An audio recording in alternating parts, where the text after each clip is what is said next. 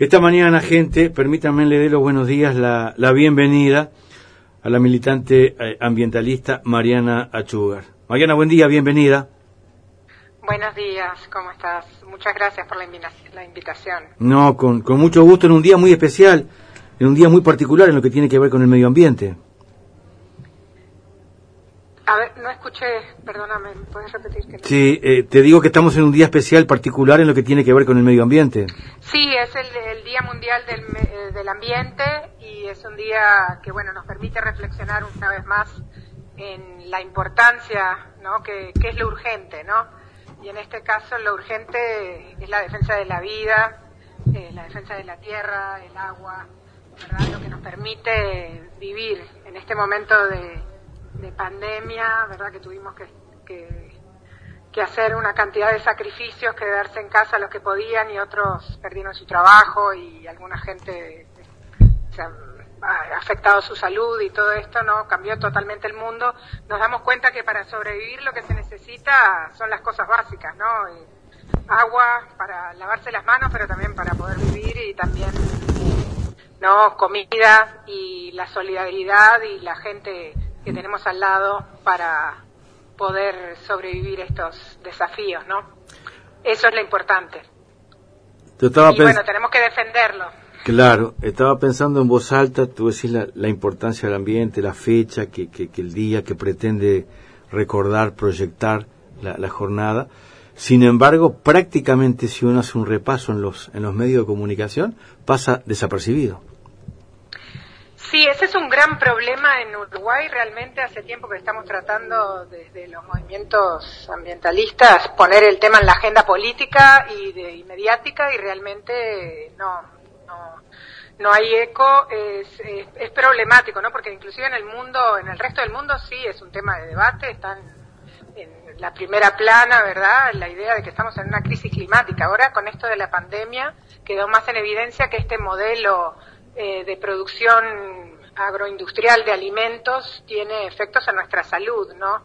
Estos problemas que, que vemos hoy con el virus COVID-19 están relacionados con un modelo agroindustrial que, bueno, crían animales en, en, en hacinamiento, usando antibióticos, ¿no? El feedlot, todo este tipo de producción eh, genera esto y también el ocupar los espacios naturales de, de los animales ¿verdad? Les va, va liberando estos patógenos que están en, en, un lugar distanciado de los seres humanos. Ahora, cuando le sacamos el lugar, el ecosistema a, a los animales salvajes, bueno, vienen a donde estamos nosotros y ahí es cuando se producen la zoonosis y este tipo de, de, enfermedades. Entonces esto nos permite ver la relación entre la salud del ambiente y la salud humana. ¿no?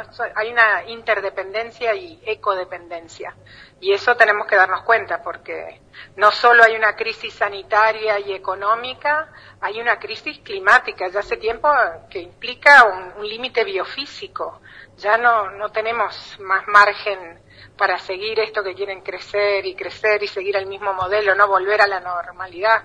Esto, la normalidad nos, nos llevó al desastre. Es momento de cambiar. Y creo que lo bueno que vimos en este, en este momento tan difícil es que podemos cambiar y podemos cambiar rápidamente. ¿no? Las prácticas sociales y culturales y económicas eh, llegaron a un, un parón grande, ¿no? Se hizo a nivel mundial se tomó una decisión política y la gente acompañó, no solo porque la gente, algunos dicen que, estamos siendo manipulados totalmente, bueno, yo no creo que la gente sea tan boba, también es una opción de proteger la vida, de cuidarse unos a otros, ¿no? Es la solidaridad lo que ha emergido en este momento también. Y bueno, es un cuestionamiento a los valores imperantes de poner todo lo económico primero en vez de poner eh, la vida y otros valores adelante, ¿no? Y bueno, en este día de, del ambiente recordar eso, que, hay límites biofísicos que no podemos pasar. Vimos la, los incendios en el Amazonas causados por la expansión del agronegocio, los incendios en, en Australia, ¿verdad? Que también tienen que ver con un modelo de, de producción que, que devasta, que, que, explota la tierra, la naturaleza y a las personas, ¿no? Porque vemos los, los niveles de pobreza y la, y la diferencia entre los más ricos y los más pobres se ha incrementado en este tiempo, ¿no? Entonces no es que estamos mejor, no, este modelo no, no, ha, no ha producido más justicia social. Eh, para nada. Y eso lo vemos en todas estas manifestaciones que han habido en los últimos años, desde Chile, eh, los chalecos amarillos en Francia, en ahora en Estados Unidos también. En todos lados la gente está diciendo basta, porque esto no da. Acá en Uruguay también nos quieren implementar, intensificar un modelo que ya estaba imperante inclusive bajo el progresismo, ¿no? Entonces, esto va más allá de, de una decisión de un partido político. Esto tenemos que hacer un cambio a nivel cultural y, y, fuerte, ¿no? Y todos eh, ponernos las pilas porque si no, eh, no tenemos opciones para futuro. Eh, en esa línea de razonamiento estoy pensando en las áreas protegidas, que son pocas, pero fueron pasos que se fueron dando, tienen que ser muchas más. Sin embargo, está a la vuelta de la esquina la posibilidad se detenga, por ejemplo, esa práctica mínima. Bueno, creo que, que sí, que esto, la ley esta de urgente consideración mostró eh, que, bueno, no es solo la, la cuestión de las áreas protegidas, eh, protegidas lo que afecta al, al, ambiente, ¿verdad? Y nuestras posibilidades de vida futuro, sino también, por ejemplo, eh, los cambios que se hacen al Instituto Nacional de Colonización, ¿verdad? Permitiendo, habilitando que tierras que eran para destinadas para productores familiares y que potencialmente podían usarse para la agroecología, que es un modo de producción mucho más amigable para el ambiente y para los pequeños productores familiares, ahora se está permitiendo que eh, sean, se den estas tierras a gente que no trabaja la tierra, ni siquiera vive, reside en el lugar, ¿no? Entonces acá vemos la promoción de un modelo eh, agrocelulósico, eh, ¿verdad? Industrial, del monocultivo de soja, monocultivo de, eucaliptus, que se va a expandir y esto tiene que ver con las áreas protegidas también. ¿Por qué se está poniendo en cuestionamiento esto? Porque quieren eh, las forestales usar esas áreas también, ¿no? Que ahora están siendo protegidas, las muy pocas que hay. Entonces, van por todo, ¿no? Eh, teníamos pocas precauciones, se había logrado un poquito gracias a la movilización de la gente en, las regiones, ¿no? Porque esas eh, áreas protegidas también tienen que ver con demandas de la población del lugar, ¿no? De otras maneras de producir, de otras maneras de, darle vida económica y, mantener arraigadas a, las familias en, ese lugar. Entonces, proteger la biodiversidad es también cuestionar un, un modo productivo, una manera de pensar este supuesto desarrollo, ¿verdad? Que es lo que todos quieren, que en realidad está basado en un arrasamiento y destrucción de las poblaciones locales, de la vida verdad natural de, las regiones. Entonces, eh, sí, también esta, esta ley, ¿no? Eh, bueno, la cuestión de la propiedad de la tierra es un, gran tema, ¿verdad?, que está en juego en esta ley. También eh, la defensa de la biodiversidad a través de, bueno, la, la limitación, digamos, de, de los, mecanismos que, que, existían. Y otro aspecto importante es, bueno, como ya se ha dicho, la, la criminalización de la protesta, que para los movimientos ambientalistas es otro gran tema, porque, bueno, las protestas pacíficas, el tomar la calle, cuando no tenés, como tú decís, los medios de comunicación no, no replican, no dan voz a estas eh, a estos a estos eh, problemas, ¿verdad? o, este cuestionamiento social, lo único que te queda es ir a la calle y ahora tampoco se va a poder ir a la calle. Esto ya había empezado, ¿no? Antes, porque la criminalización del movimiento ambientalista, si vemos lo que pasó el año pasado, ¿verdad? Ya ya hubo algunos incidentes que que van en línea con lo que está pasando en todo el mundo, ¿no? Eh, ahora la gran disputa es por estos recursos que no naturales que tienen que ver con bueno con el agua con la tierra que es lo que necesitamos para poder tener acceso a alimentos soberanía alimentaria que eso es lo que deberíamos estar eh, preocupados en, en, mantener verdad eh, agua para la vida y eh, alimentos para poder sostenernos sin sin envenenarnos cuando cuando comemos y bueno, eh, este tipo de cosas que van por los recursos, ¿no? Van por la tierra para producir animales y eh, em, alimentos y después también por los minerales, ¿no? En otros países de Latinoamérica lo vemos, eh, cómo se afecta la situación política y se va por los eh, activistas, ¿no? En, Colombia, en, en Honduras, ¿verdad? Berta Cáceres y otros luchadores por el medio ambiente han sido asesinados literalmente, ¿no? En Uruguay no tenemos eso, pero ha, incrementado eh, la persecución, digamos, o, la vigilancia de la gente que milita en estos eh, grupos. Entonces yo creo que acá lo importante es también relacionarnos con y que otros movimientos sociales se den cuenta que bueno de la interseccionalidad de las luchas, ¿no? Que esta lucha por eh, la defensa de la tierra, el agua y la vida es también una lucha por una sociedad más justa, eh, socialmente, a nivel de género, a nivel de etnicidad, a nivel también de los ingresos, ¿no? De los recursos y que, que bueno, es parte de una misma lucha, de construir una sociedad diferente en la que establezcamos una nueva relación con nuestro ambiente, pero también entre las personas, ¿no? Que nos demos cuenta que, necesitamos eh, desarrollar otro tipo de economías solidarias, basadas en, en otros valores, ¿no? De, como los que vemos hoy en día en despliegue cuando, cuando estamos en una crisis de este nivel, ¿no? Tú hablas de la nueva relación, me quedé pensando, nueva relación con, con las palabras y sus significados también, porque estamos atravesando una nueva normalidad que pretende llevarnos a la llamada normalidad, pero por suerte hay voces que hablan de otra normalidad. Sí, creo que bueno, si pensamos en qué quiere decir normalidad, normalidad es lo más frecuente, ¿no? Mm. Es lo más común. Mm. Entonces, no quiere decir ni que sea bueno ni que sea malo. Lo único que quiere decir es que lo que hace, lo que se da más eh, frecuentemente, ¿no? Entonces, tendemos a aceptar eso como lo natural. Y ahí, bueno, pensar también qué significa lo natural, ¿no?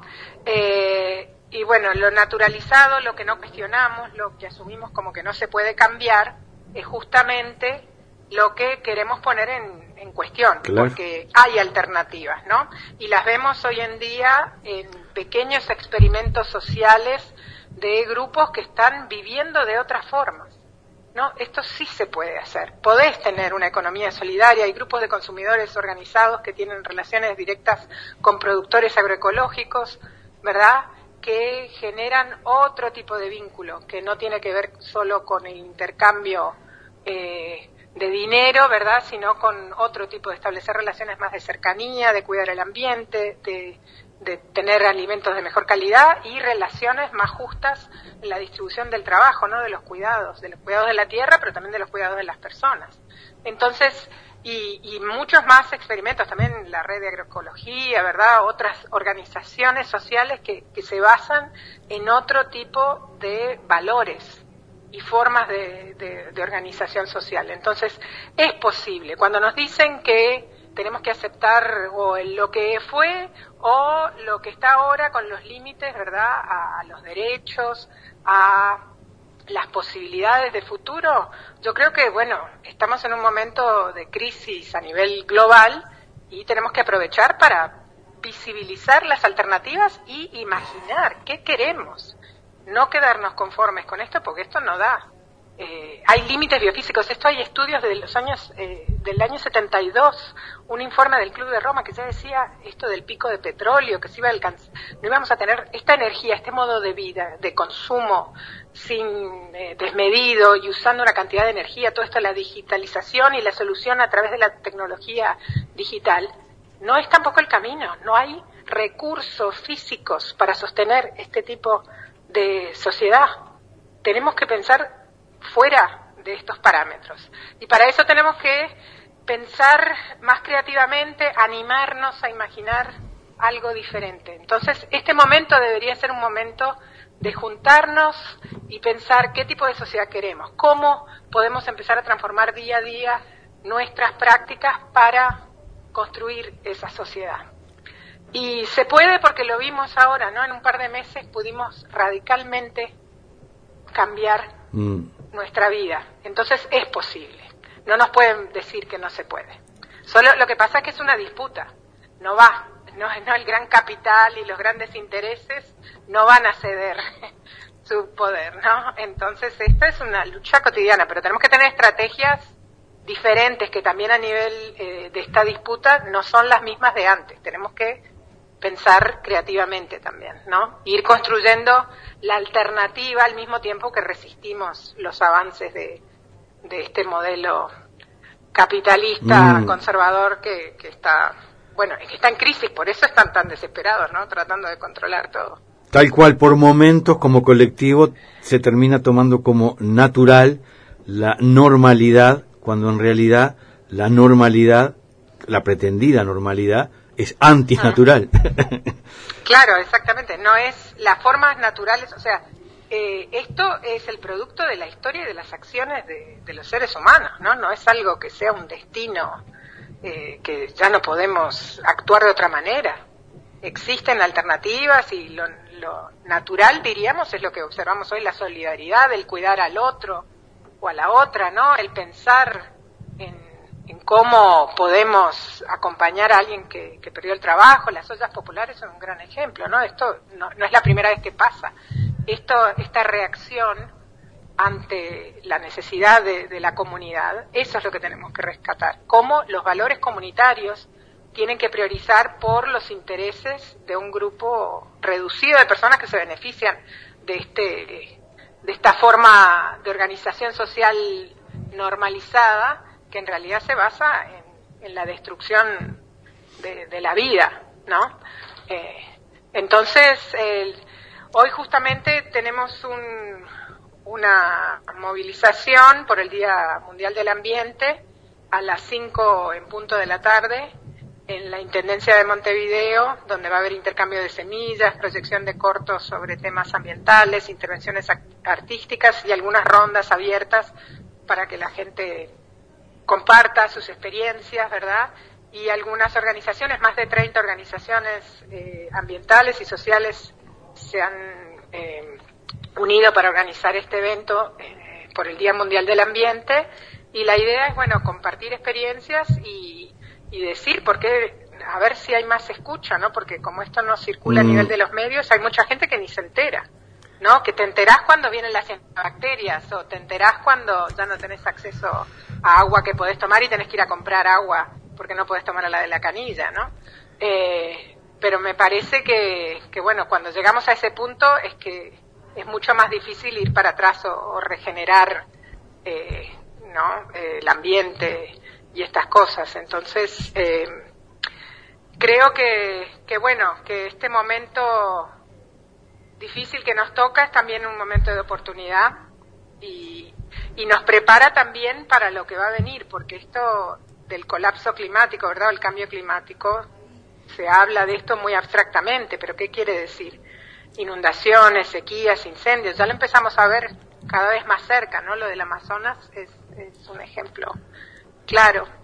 Y bueno, y esto en la vida cotidiana de nosotros, eh, con las cianobacterias y todo esto, los trabajadores, por ejemplo, afectados por, por los pesticidas que, tienen que usar cuando, cuando van a plantar, o eh, a las escuelas inclusive que, les llega al lado, o vecinos que son fumigados, su, están tratando de producir de una manera y el vecino le tira eh, glifosato u otros tóxicos y le arruina toda la cosecha y le afecta la salud, ¿no? Ese tipo de, de modelo no nos sirve, no podemos volver a eso, ¿no? Y lamentablemente hoy en día los grandes intereses, ¿verdad? Que antes también había influencia de esos intereses en, los gobiernos previos, pero ahora es descaradamente están en, en los puestos de decisión totalmente, ¿no? El, que está a cargo de, de la Dirección General Forestal del Ministerio de Ganadería es Carlos Faropa, que que bueno, que trabajó para Botnia, que fue el presidente de la Sociedad de Productores Forestales. Después tenemos a, gente en el Parlamento también con relación directa con, con los transgénicos, la producción de, ¿no? de, de estos paquetes tecnológicos que se usan en el monocultivo de soja y todo esto. Es como demasiado descarado, me parece. Sí, ahora hay todo hay todo un campo para, para transitar. Tú hablabas del intercambio de semillas hoy allí en la esplanada de la Intendencia. En alguna oportunidad que he acompañado eh, esas experiencias de banco de semillas, de defender la, identidad también a través de los cultivos, me he encontrado con, con gente, ¿qué tiene que ver eso, Alberto, con la soberanía? ¿Qué tiene que ver con tener eh, no sé cuántas semillas? Capaz que te pido una, una reflexión en torno a las semillas, como para que quede eh, en el día del ambiente una semilla germinando. Dale, sí. Bueno, tiene que ver con este concepto de soberanía alimentaria que viene, fue eh, surgió de la vía campesina, ¿no? Eh, entonces es la idea de que tenemos derecho a determinar cómo queremos producir nuestra nuestra comida, nuestro alimento, ¿verdad? Y hacer los, los dueños de esas decisiones que tienen que ver con, opciones culturales, ¿verdad? Y también a nivel económico tienen un costo. Entonces las semillas, a lo largo del tiempo, se han ido eh, diseñando, ¿verdad?, con el trabajo de los agricultores y los productores locales que fueron plantando y haciendo ajustes de acuerdo a las características de nuestro ambiente. Entonces las semillas que son autóctonas o naturales de nuestro lugar responden, están como en sinergia con nuestro ambiente. La forma, el maíz criollo es distinto al maíz transgénico tiene otras propiedades, puede resistir, funciona mejor en nuestro suelo, con la cantidad de agua que viene en las lluvias de acuerdo al clima de, esta región. Entonces, y, eh, cuando ingresan estos paquetes tecnológicos, las semillas transgénicas y todo esto, se tiene, se compra todo un paquete, ¿verdad? Que te venden la semilla, o sea, tenés que pagar, que antes era algo que uno iba pasando, intercambiando con, entre otros productores o pasando de una generación a la otra, ¿verdad? No, no, tenía un costo, digamos. Eh, por otro lado, las semillas transgénicas están asociadas al uso de agrotóxicos y ciertos fertilizantes sintéticos y también eh, pesticidas químicos, ¿verdad?, que afectan la salud y que cuestan dinero también, que hay que pagarlos, ¿no? Y que si no esas semillas no funcionan. Y Aparte de eso viene con cierta maquinaria asociada, esas semillas. Y esa maquinaria cuesta dinero, ¿verdad? Y no se produce en Uruguay, viene importada. Y requiere menos trabajadores, o sea que usas menos personas, reduce la cantidad de gente que está trabajando. Y tiene un impacto a nivel del suelo distinto. Entonces, cuando hablamos de semillas, no solo estamos hablando de una pequeña cosita, ¿verdad? Y de algo de pensar al pasado, ay, ser eh, todos muy eh, conservadores de, de, la cultura originaria, que eso es muy importante y es un aspecto, pero no es solo eso, ¿verdad? Es también una cuestión de un modelo económico, que cuando te compras la semilla transgénica que venden las compañías de Sartori y otros, eh, esa semilla viene asociada con ciertos fertilizantes, con ciertos pesticidas y con cierta maquinaria, que tiene un impacto a nivel social y económico. Entonces estamos generando dependencia de compañías extranjeras multinacionales que te venden todo este paquete. Entonces genera dependencia. Entonces el intercambio de una semilla que parece algo y el cuidado de la semilla, ¿verdad? Ahí es un cuidado de la biodiversidad también, porque estamos en estas formas de producción que se que se mm, fomentan desde las multinacionales del agronegocio, se reduce la biodiversidad, ¿verdad? Hay una o dos variedades. En cambio, las variedades locales, ¿verdad? Tenías maíz de distintos colores, de distintas propiedades. En México han hecho estudios muy interesantes, ¿no? Donde surge el maíz de toda la diversidad que tenían las semillas que se generaron en, en ese territorio y cómo se han ido perdiendo, ¿verdad? Porque además que una vez que introducís las semillas modificadas, genéticamente modificadas, impactan la calidad eh, de las semillas y se va perdiendo la identidad de las semillas locales, ¿no? Y después te cobran. Hay un caso muy famoso en Estados Unidos de un, de un productor que, que Monsanto le quería cobrar y él nunca había comprado las semillas, pero se contaminó su, su predio por el vecino y después le querían venir a cobrar por usar la semilla. Eh, entonces, eh, la semilla es como una metáfora también de todo este modelo, ¿no? Y el defender la semilla es defender esta soberanía alimentaria. Acá tenemos la red de semillas en Uruguay, ¿verdad? Una cantidad de grupos que eh, trabajan para, bueno, mantener estas alternativas y cuidar eh, nuestro patrimonio cultural que también se refleja en, el trabajo, ¿no? A lo largo de, años de, los agricultores y la gente que, trabaja la tierra. Y esta mañana, en el Día del Ambiente, se pretendió plantar una semilla en, el pensamiento. Sí. ¿Tenés un minuto para reafirmar el convite de esta tarde? Sí, bueno, entonces las invitamos y los invitamos a festejar el Día Mundial del Ambiente, eh, porque lo urgente hoy es la vida, ¿verdad? Defender el agua, la tierra y la vida.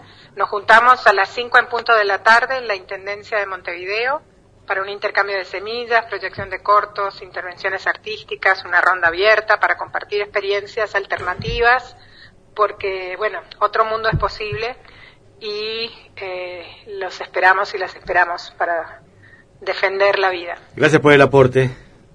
Bueno, muchas gracias Alberto por la invitación. Con mucho gusto. Mariana Chugar, gente, esta mañana con nosotros, sembrando semillitas de contracultura, Día del Ambiente, Mariana Achugar, militante ambientalista.